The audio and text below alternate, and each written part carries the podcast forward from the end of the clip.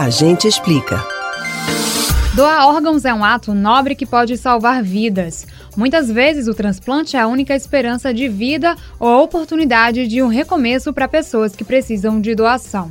O transplante de órgãos é um procedimento cirúrgico que consiste na reposição de um órgão, coração, fígado, pâncreas, pulmão ou rim, ou um tecido, medula óssea, ossos ou córneas, de uma pessoa doente por outro órgão ou tecido normal de um doador vivo ou morto. Como é o processo para doar órgãos? Você sabia que só é feito após morte encefálica? E como é o diagnóstico? A coordenadora da Central de Transplantes de Pernambuco, Noemi Gomes, explica.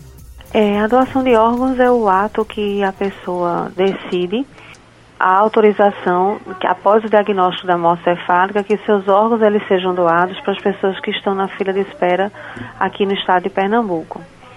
É importante ressaltar que a doação de órgãos ela só é possível depois que a pessoa tem o diagnóstico da morte cefálica, que é um diagnóstico é, todo organizado e, e definido pelo Conselho Federal de Medicina, que consta de três etapas, duas delas é, exames clínicos, onde o médico vai testar reflexos que têm origem exclusivamente do cérebro, e ainda um exame gráfico que vai mostrar graficamente que aquele cérebro não tem mais função. Existem dois tipos de doadores de órgãos, vivo e falecido. Que órgãos cada um deles pode doar?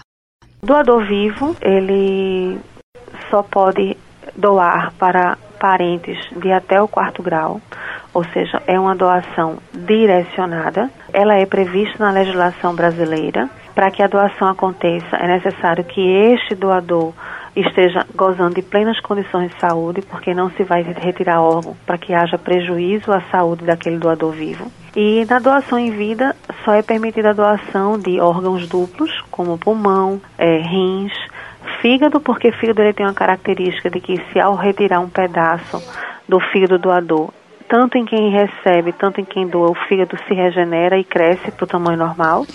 E medula óssea, que é um tecido que facilmente se regenera. No caso da doação falecido, com o diagnóstico da morte cefálica, a doação ela não é uma doação direcionada, porque os órgãos eles vão ser distribuídos para a lista única do Estado. Qual o tempo de retirada para a doação de cada órgão? No caso das córneas, depois que o coração para, a gente pode retirar as córneas até 6 horas da hora que o coração parou de bater. No caso da morcefálica, o diagnóstico da morcefálica ele é concluído e a gente precisa correr contra o tempo antes que o coração pare. Porque quando o coração para, a gente não tem a possibilidade da doação de órgãos como fígado, coração, rins e pâncreas. Então, no diagnóstico da morcefálica, é, e esse é um dos grandes desafios, é fazer com que a família entenda que aquela pessoa está morta, mesmo com o coração batendo. Por isso que os testes eles são feitos seguindo um protocolo do, do Conselho Federal de Medicina, que vai avaliar se aquele cérebro ainda tem função. Após a doação, o corpo do doador fica deformado? Não, isso não acontece. Não acontece porque uma das, das nossas premissas é devolver o corpo da, do doador à família devidamente recomposto. Então, na retirada da córnea, se retira o globo ocular inteiro, mas no lugar se coloca uma prótese e as pálpebras elas vão ser costuradas é, com um fio de, de sutura que ele é bem fininho, igual ao cílio. Então, o olho vai ficar fechado como se ali ainda tivesse o globo ocular. E no caso da retirada dos órgãos, a cirurgia é grande, porque o, o, médico precisa ter uma boa visão né, da cavidade abdominal, da cavidade torácica, mas o curativo é feito uma, uma, um fechamento como se fosse uma cirurgia qualquer. E essa, essa, essa cirurgia, essa cicatriz, ela vai ficar coberta por curativo e que vai ser coberta pela roupa. Então, nenhum, nenhum ritual de velório que a família queira fazer vai ser impedido por, pela questão da doação.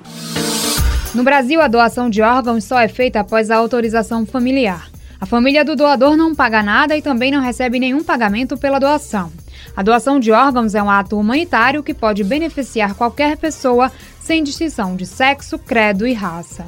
Camila Brandão para o Rádio Livre.